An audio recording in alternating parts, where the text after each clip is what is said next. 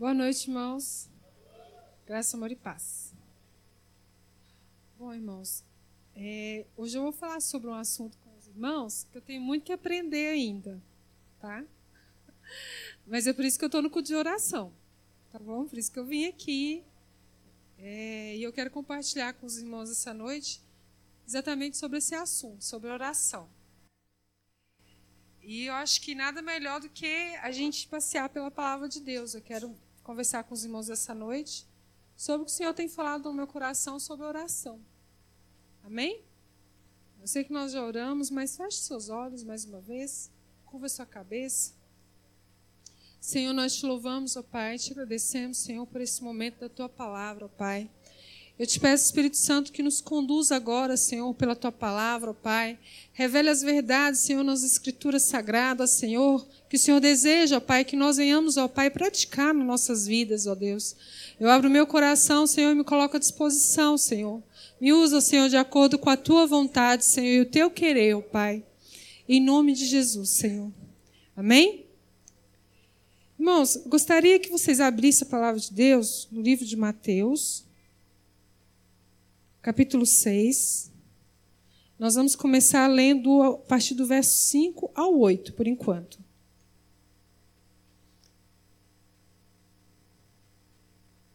Amém? Diz o seguinte: E quando orardes, não sereis como os hipócritas, porque gostam de orar em pé nas sinagogas e nos cantos das praças, para serem vistos pelos homens. Em verdade vos digo que eles já receberam a recompensa.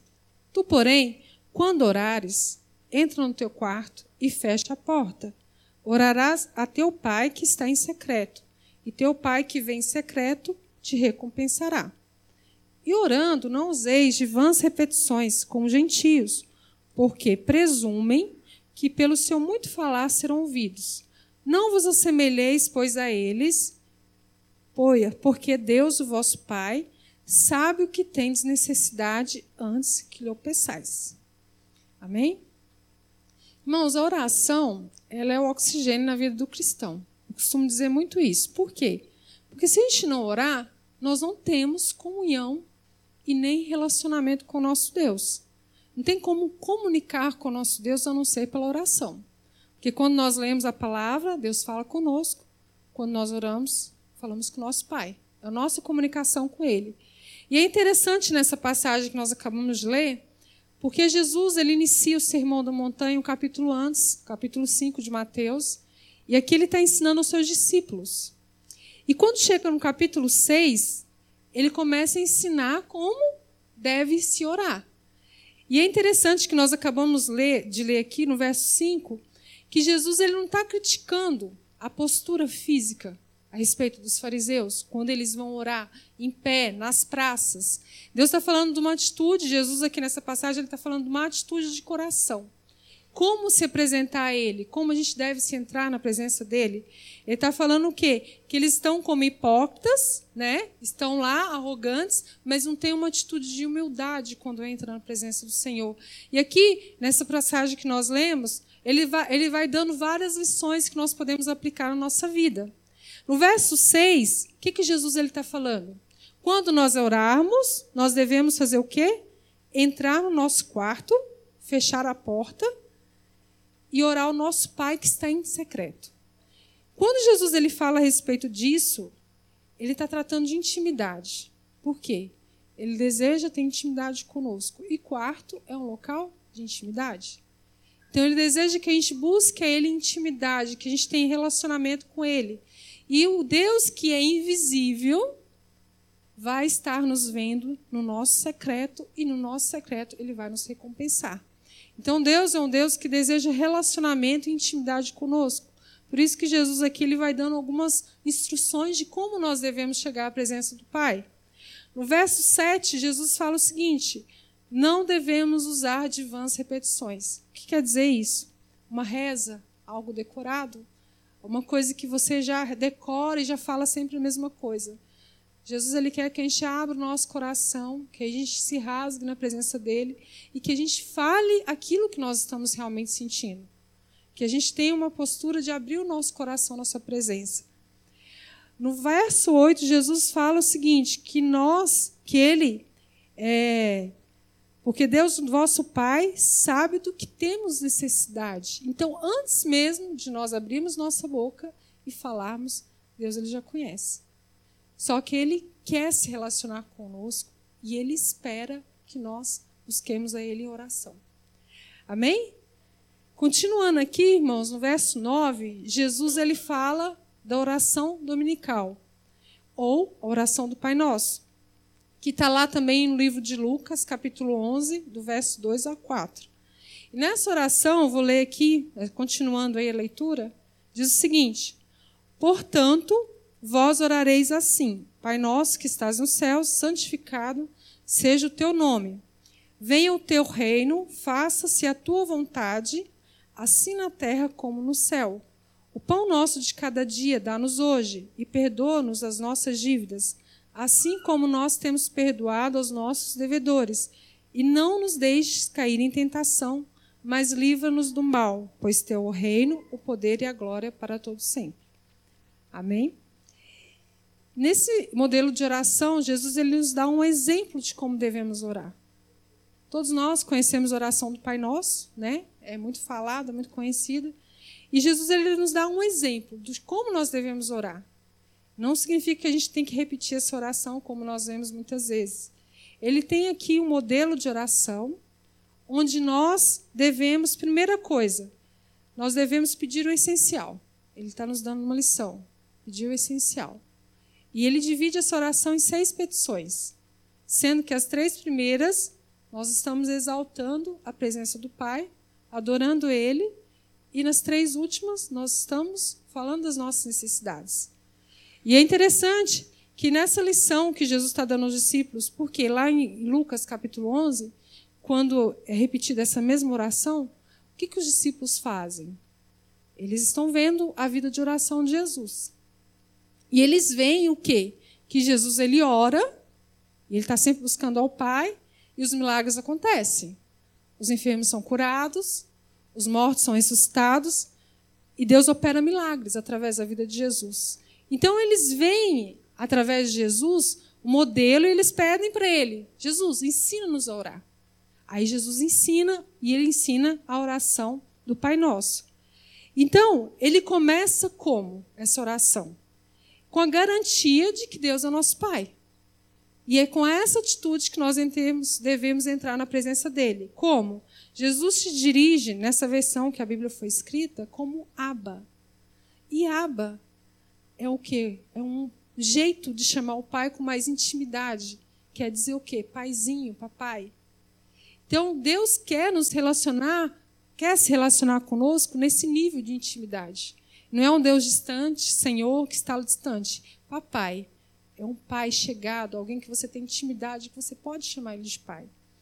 Segunda coisa, Deus, Jesus diz: santificado seja o seu nome. Ele deseja que nós tratemos o nome de Deus na mais alta honra, que adoremos, colocamos Ele em primeiro lugar. Primeiro adoremos ao Senhor. Depois venha o seu reino. É chamado a orar e a trazer o processo, o progresso contínuo do reino do Senhor para esta terra. Trazer o reino do Senhor para as nossas vidas. Viver de acordo, de acordo com a vontade dEle.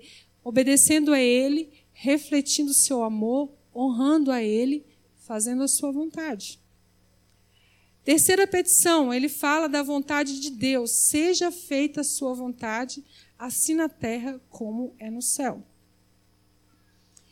E para a gente orar, irmãos, essa parte do Pai Nosso tem que ter muita fé. É ou não é? Faça a sua vontade, assim na terra como é no céu. Muitas vezes a gente passa direto aqui, né? A gente não para para poder observar o que nós estamos falando. E tem que ter muita fé para poder fazer a vontade de Deus. Vamos entender um pouco mais sobre isso? Porque nessa parte que eu quero explicar para os irmãos é o seguinte: primeiro, Jesus ensina a orar. Depois, Deus sempre nos ouve. E depois, a oração como arma de guerra. Só que para isso eu tenho que fazer essa introdução.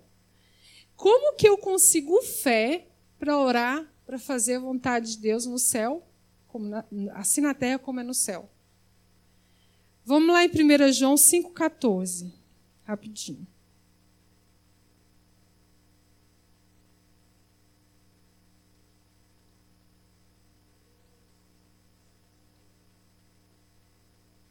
Diz o seguinte: E esta é a confiança que temos para com Ele, que se pedirmos alguma coisa segundo a Sua vontade, Ele nos ouve. E se nós pedimos alguma, alguma coisa ao Senhor segundo a Sua vontade, Ele nos ouve, então nós temos que orar com confiança. Amém? Qual que é a vontade de Deus para nós? É que se estabeleça na nossa vida exatamente o padrão do céu. Qual que é a vontade de Deus, irmãos? Vamos pensar aqui um pouquinho. Qual que é o padrão do céu? Né? No céu, por acaso, existe disfunção familiar? Não? Existe enfermidade, escassez, doença? Existe alguma coisa assim no céu? Então, toda vez que nós oramos nesse sentido, para Deus restaurar a vida de alguém, a família de alguém, a saúde de alguém, trazer provisão financeira na vida de uma pessoa, na sua vida, na sua família, nós estamos orando a vontade do Pai, porque essa é a vontade dele. Essa é a vontade do reino dos céus e ele quer que isso se materialize na nossa vida aqui na terra. Então nós devemos pedir de acordo com a vontade dele. Amém? E como que nós conhecemos a vontade do Senhor? Conhecendo a sua palavra. Vamos lá em João 15, 15 verso 7. Evangelho de João, capítulo 15, verso 7.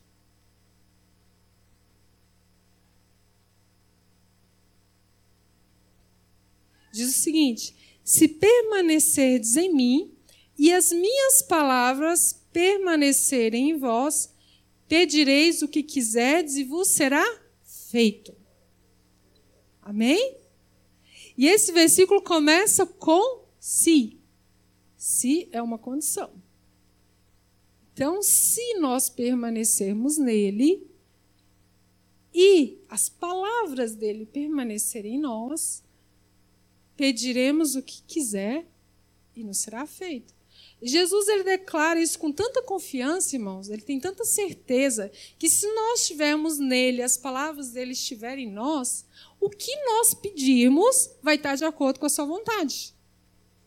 Então, por isso que Jesus declara essa verdade. Por isso que nós temos que conhecer a Bíblia, saber qual é a vontade dele e permanecer nele, porque aí nós saberemos pedir, nós saberemos como orar, nós saberemos declarar a verdade e a vontade do Senhor nas nossas vidas. Amém?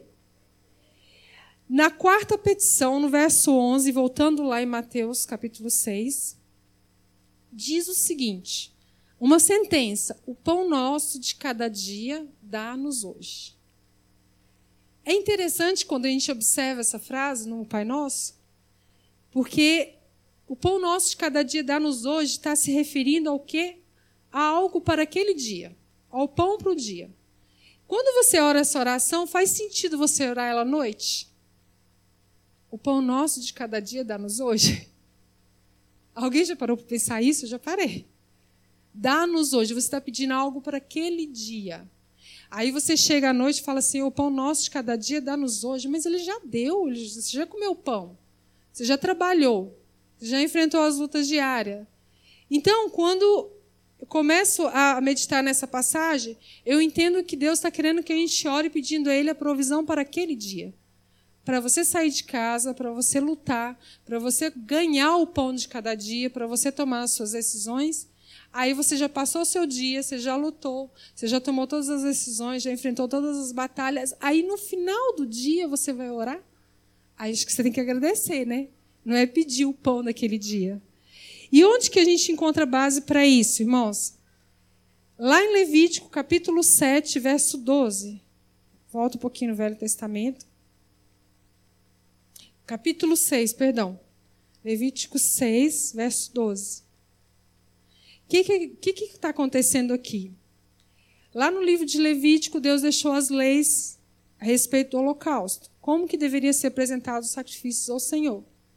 E aqui no capítulo 6, o Senhor está dando a instrução para Moisés a respeito do holocausto, como deve ser apresentado. E diz o seguinte, capítulo 6, verso 12. O fogo, pois, sempre arderá sobre o altar, não se apagará mas o sacerdote acenderá lenha nele cada manhã, e sobre ele porá ordem em ordem o holocausto, e sobre ele queimará a gordura das ofertas pacíficas. O fogo arderá continuamente sobre o altar e não se apagará. Lá em 1 Pedro, capítulo 2, do verso 5 ao 9. Vamos lá para a gente entender melhor essa parte. Vamos ler primeiro só o, cap... o verso 5. 1 Pedro 2, verso 5. Também vós mesmos, como pedras que vivem, sois edificados casa espiritual para ser sacerdócio santo, a fim de oferecer sacrifícios espirituais agradáveis a Deus por intermédio de Jesus Cristo. Lá no Velho Testamento, quem oferecia o sacrifício? Sacerdote. E hoje, quem é o sacrifício? Quem somos nós? Quem que oferece sacrifício? Como nós somos apresentados ao Senhor como sacrifício vivo, santo e agradável ao Senhor. Então, se o fogo arderá continuamente sobre o altar e tem que ser aceso pela manhã, nós devemos nos apresentar. Irmãos, me entendam aqui. Quando você consagra uma porção do seu dia, assim como nós fazemos com o dízimo, você consagra todo o restante. Você está oferecendo o seu melhor, as primeiras horas do seu dia, e Deus está abençoando todo o restante do seu dia. Amém? Na nova aliança, nós somos os sacerdotes. Nós que nos apresentamos como sacrifício vivo, santo e agradável ao Senhor. No verso 12, lá de Mateus capítulo 6, voltando aí de novo, diz o seguinte: Perdoa as nossas dívidas, assim como nós temos perdoado aos nossos devedores. Nesse verso, irmãos, quando chegamos a Deus para pedirmos perdão a Ele pelos nossos pecados, significa que nós já devemos perdoar a quem nos devia. Porque é condicional, irmãos. Seguindo aqui no verso 14 e 15, Jesus disse que se nós não perdoarmos aos homens as suas ofensas, tampouco vosso Pai vos perdoará as vossas ofensas. Então nós precisamos chegar diante de Deus em oração, para pedindo para Ele nos perdoar, mas já tendo perdoado. Porque se nós não pedir, não perdoarmos, o Senhor não tem como nos perdoar. Está condicionado. Uma coisa está condicionada à outra. E por isso, e por fim, no verso 13, Jesus nos ensina, nos, nos ensina a orar: não nos deixe cair em tentação, mas livra-nos do mal. Nessa oração, irmão, nós estamos pedindo ao Senhor que nos guarde do maligno, porque nós vivemos no mundo mal, no mundo corrompido, né? E nós precisamos pedir a proteção contra o pecado, contra o tentador. E a melhor forma de nós pedirmos essa proteção é o quê? Voltarmos a Deus, pedindo a Ele para nos guardar naquele dia e nos livrar do mal. Todos nós, irmãos, sofremos tentação. Jesus foi tentado. E foi Deus que permitiu. Então nós precisamos pedir ao Senhor para guardar-nos naquele dia, porque Satanás está ao nosso redor o tempo todo, bramando como leão, tentando nos tragar. E se nós não estivermos debaixo dessa proteção, nós estamos à mercê dele. Precisamos pedir a ele todo momento para nos guardar e nos livrar. Amém? Agora vira a página aí, uma página só, e vamos para o capítulo 7.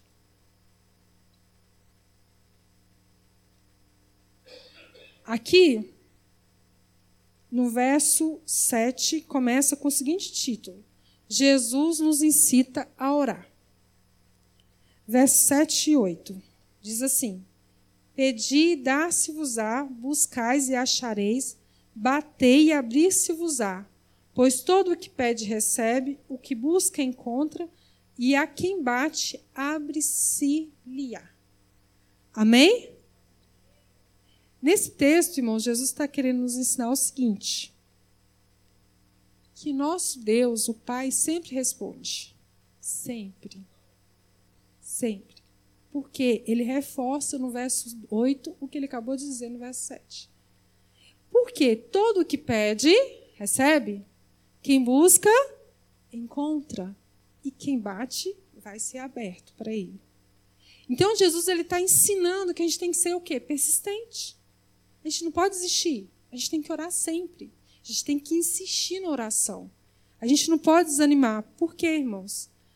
Porque ele reafirma o seu compromisso em nos responder. Ele diz que o Pai ele sempre vai responder às nossas orações. Só que o que, que acontece? Nem sempre a resposta de Deus é segundo a nossa vontade. É segundo a vontade? E muitas vezes o que, que acontece? Quando a gente não recebe a resposta que a gente esperava, a gente acha que Deus não está ouvindo as nossas orações. E Deus ele responde como? De três formas. Como? Sim, não e espera. De uma das três formas, Deus vai te responder. Ele não vai deixar você sem resposta. Só que muitas vezes nós interpretamos a resposta de Deus só quando ela é favorável a nós. Só quando ela vem de acordo com os nossos anseios, de acordo com as nossas vontades, e a gente não quer, não submete a nossa vontade à vontade do Pai. Então nós achamos que Deus não está ouvindo, que Deus não está respondendo, e muito pelo contrário. Porque quando você continua lendo aqui esse texto, Jesus ele faz uma comparação entre o Pai terreno e o Pai celestial. O que, que ele fala? Se vós, que sendo maus, sabeis as boas coisas aos vossos filhos, que dirá o seu Pai celestial?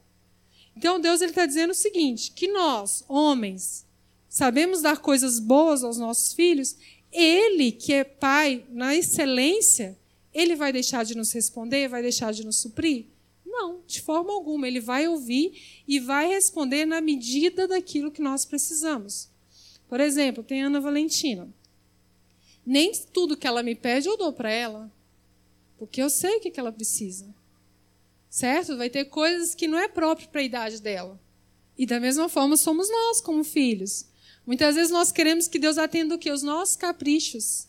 Né? Não é a segunda vontade dele, não é naquele tempo que ele deseja nos dar. Muitas vezes, igual, por exemplo, um rapaz, um menino de 15, 16 anos, quer dirigir o carro do pai. Aí ele vai chegar, vai insistir, vai pedir, vai brigar. Por que, que o pai não vai deixar? Porque não tem habilitação, não está preparado, não tem responsabilidade para receber aquilo. Da mesma forma, somos nós.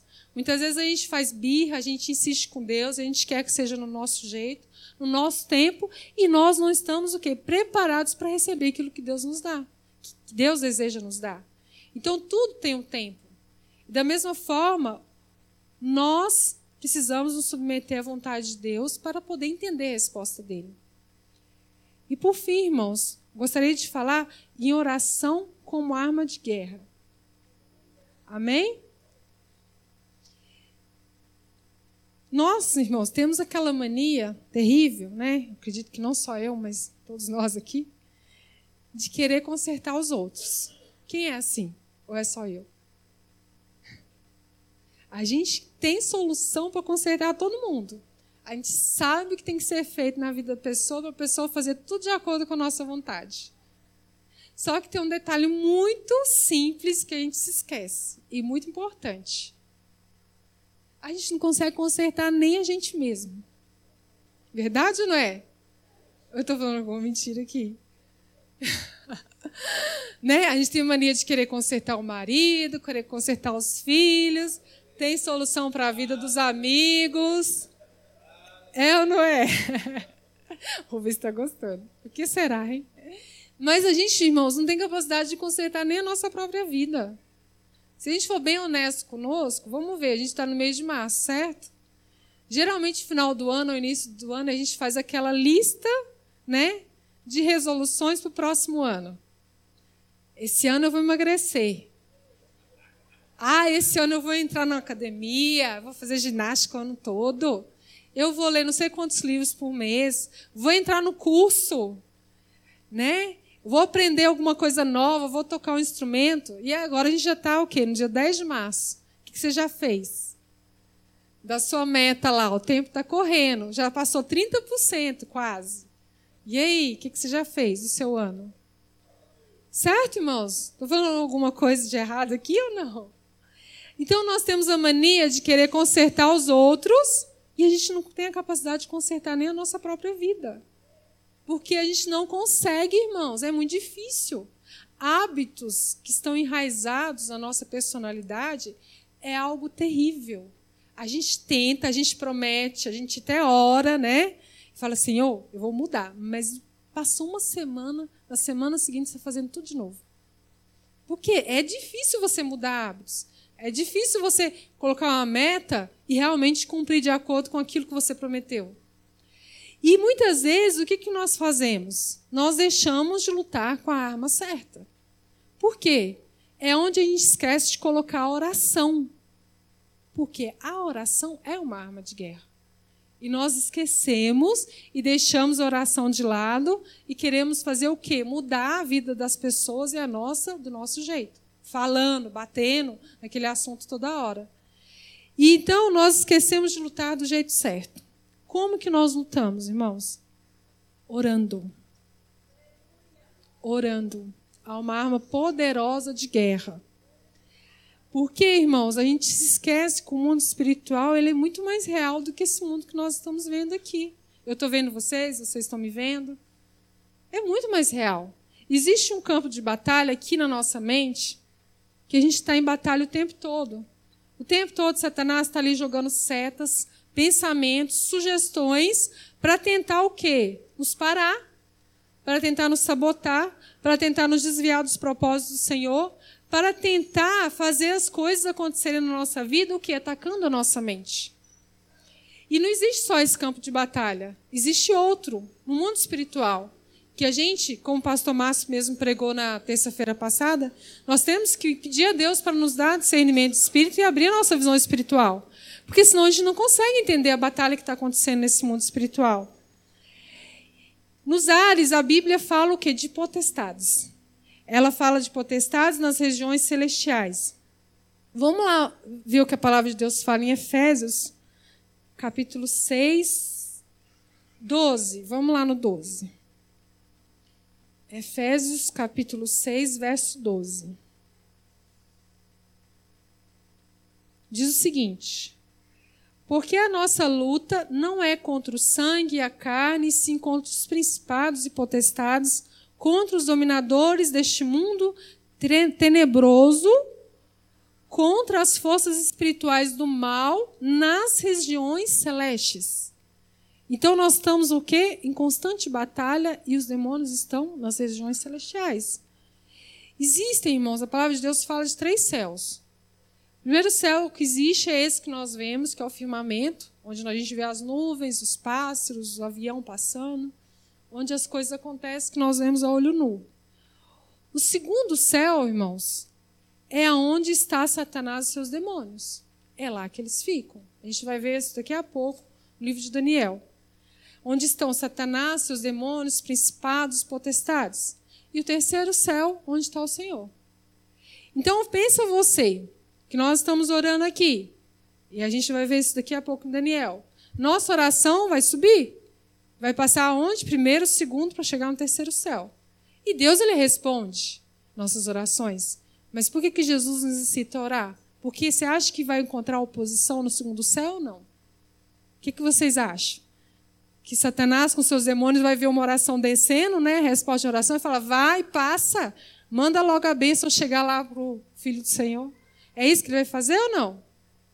Vamos ver o que a Bíblia fala sobre isso, lá em Daniel capítulo 10 verso 12 e 13.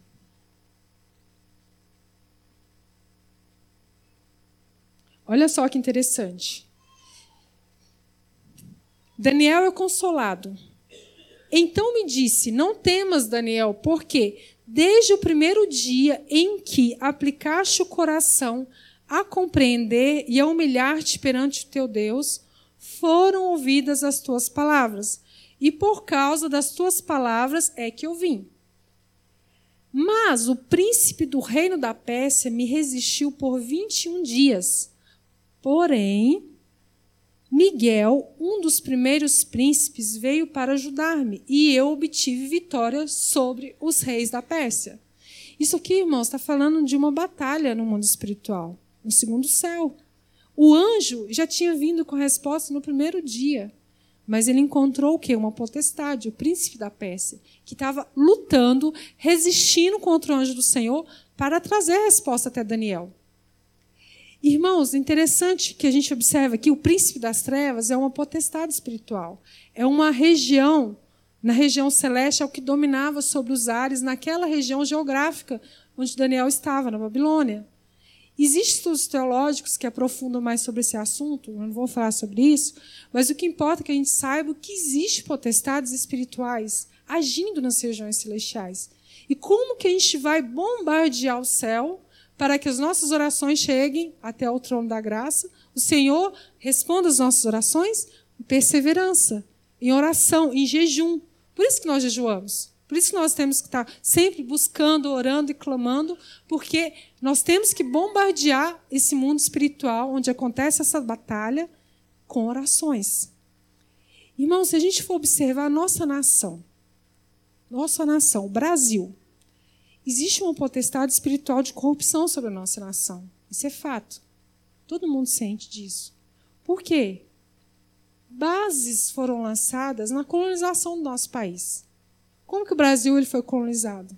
Nós aprendemos isso na escola. Colônia de exploração. O que aconteceu? Os portugueses chegaram aqui, descobriram que era uma terra boa, cheia de riquezas naturais, e usaram o Brasil o quê? Para extrair riquezas naturais e levar para a coroa em Portugal. Então tirou o quê? Muitas pedras preciosas, muita madeira, todos os minerais nobres e fizeram o quê? Só usurparam só exploraram a nossa nação. O Brasil, quando foi colonizado, irmão, não foi feito um culto de ação de graças lá na praia, na Bahia. Foi feito o quê? Uma missa. Então, desde a nossa colonização, desde lá no princípio, a fundação do nosso país foi fundada num ambiente o quê? De exploração e de corrupção. Existe uma potestade no mundo espiritual que domina a nossa nação, que, graças a Deus, está sendo destronada. Amém? Quem crê nisso, irmãos? Amém? Então, irmãos, a igreja ela tem que se levantar, ela tem que clamar ao Senhor e buscar ao Senhor para que mude a sorte da nossa nação. E eu creio que Deus já está mudando. Irmãos, vou contar para vocês uma experiência rapidinho. Lá no ano de 2001, não lembro ao certo, 2002, 2003, eu morava em Belo Horizonte e estava naquela época que o Diante do Trono ele gravava vários CDs. Não sei se os irmãos lembram disso, CDs, DVDs em várias regiões do país. E como eu morava em Belo Horizonte, onde é a Igreja Batista da Lagoinha, eu fazia cursinho pré-vestibular na avenida à noite, eu via o anúncio, assim, eu ficava com muita vontade de ir na gravação. Era um outdoor imenso, assim, em frente ao prédio que eu estudava. E eu fui, fui me reunir com os jovens da nossa igreja e fomos. Eu não me lembro ao certo qual foi o álbum que eles gravaram, mas, irmãos, o que eu notei de muito interessante quando eu cheguei lá, não sei qual o ano ao certo, qual foi esse DVD gravado lá em Belo Horizonte, no Mineirão. Antes da gravação começar, irmãos, eles colocavam todos os pastores no altar, mas assim, uma centena de pastores em joelho, e eles oravam, eles clamavam pelo Brasil. Eles buscavam a Deus e profetizavam isso que nós estamos vendo acontecer agora. Essa limpeza na política que nós estamos vendo acontecer. Por quê, irmãos? Tudo isso que nós vimos acontecendo, né? Eu sou da década de 80, eu creio que a maioria dos irmãos aqui entendem o que eu estou dizendo. Nós vivemos num histórico que nós vivemos num país corrupto, onde há impunidade e todo mundo aceita isso. Era normal. A gente não via leis rigorosas que puniam essas pessoas que cometiam tanto roubo contra o cidadão. E hoje o que, nós vemos acontecer, irmãos? As leis estão sendo aplicadas, os responsáveis estão sendo punidos, e é alguma coisa inédita no nosso país. E nós vivíamos debaixo dessa potestade de corrupção, dominando o nosso país, subjugando a nossa nação, fazendo as pessoas sofrerem, e nada era feito. E Deus ele vem mudando o que? A realidade do nosso país como? Levantando homens corajosos para fazer justiça. De repente surge o quê? O mensalão, o petrolão, em seguida vem a Operação Lava Jato, que é uma operação histórica que nunca se ouviu falar em nenhuma parte do mundo, uma operação de limpeza para acabar com a corrupção, como começou agora. E o Brasil ele começou o quê? A instituir leis que não existiam para poder punir essas pessoas. E Deus começou a fazer o quê? O sistema de limpeza, e está começando a fazer. E eu creio, irmãos, que é só o começo. Só o começo. Deus vai fazer muito ainda sobre o nosso país. Né? Não sei se os irmãos acompanharam semana passada o veto 52 que passou pela Câmara dos Deputados, que ninguém acreditava que fosse passar e passou. 398 votos a favor e apenas dois contra. Para quê? para parar com essa farra com dinheiro público. Então, foi aprovada uma coisa que a gente não acreditava que fosse passar. Porque o governo federal, o presidente da República, deu um veto e falou: chega de farra. Então, os, os deputados tinham o direito de ir lá e votar contra, mas eles votaram a favor e passou. Então, coisas desse nível que nós estamos vendo, irmãos, que a gente não via. E existe essa potestade no mundo espiritual e que está sendo destronada e que nós, como igreja, precisamos clamar e buscar para que Deus continue fazendo a limpeza. Quem crê? Amém? E para encerrar, eu gostaria que os irmãos fossem lá em 2 Crônicas, capítulo 7, verso 14. Para que o Senhor continue limpando a nossa terra para que o Senhor continue sarando a nossa terra. Que diz o seguinte, capítulo 7, verso 14: Se o meu povo, que se chama pelo meu nome, se humilhar e orar e me buscar e se converter dos seus maus caminhos, então eu ouvirei dos céus, perdoarei os seus pecados e sararei a sua terra. Amém? Quem crê nisso, irmãos? Vamos orar, pedir para o Senhor sarar a nossa terra? Então vamos nos colocar de pé. Amém? Vamos pedir para o Senhor fazer a limpeza, fazer a limpeza, continuar fazendo essa limpeza na nossa nação. Irmão, sempre que você for orar, ore pelo nosso país. Independente de qual partido você seja, de qual pessoa você goste lá no poder ou não, se você gosta ou não do nosso presidente, mas ore para que o Senhor destrone essa potestade de corrupção que há sobre a nossa nação. Vamos pedir para o Senhor fazer a limpeza. Ore pelos nossos governantes, para que o Senhor dê sabedoria aos governos municipais, estaduais. Esse ano nós vamos ter eleição no município. Para que o Senhor coloque pessoas lá, irmãos, que possam fazer a diferença. Que não compactuem com esse sistema de corrupção, mas que queiram justiça. Porque a palavra do Senhor diz que nós devemos ter o quê? Fome e sede de justiça. Então nós não podemos aceitar esse tipo de sistema de governo. Nós temos que desejar que o Senhor mude a nossa sorte. E o Senhor é poderoso para sarar essa terra. Nosso país é um país muito bonito, é um país maravilhoso, que já sofreu demais pela corrupção. E nós queremos ver a mudança na nossa nação. Amém? Pastor Márcio, gostaria que você conduzisse essa oração.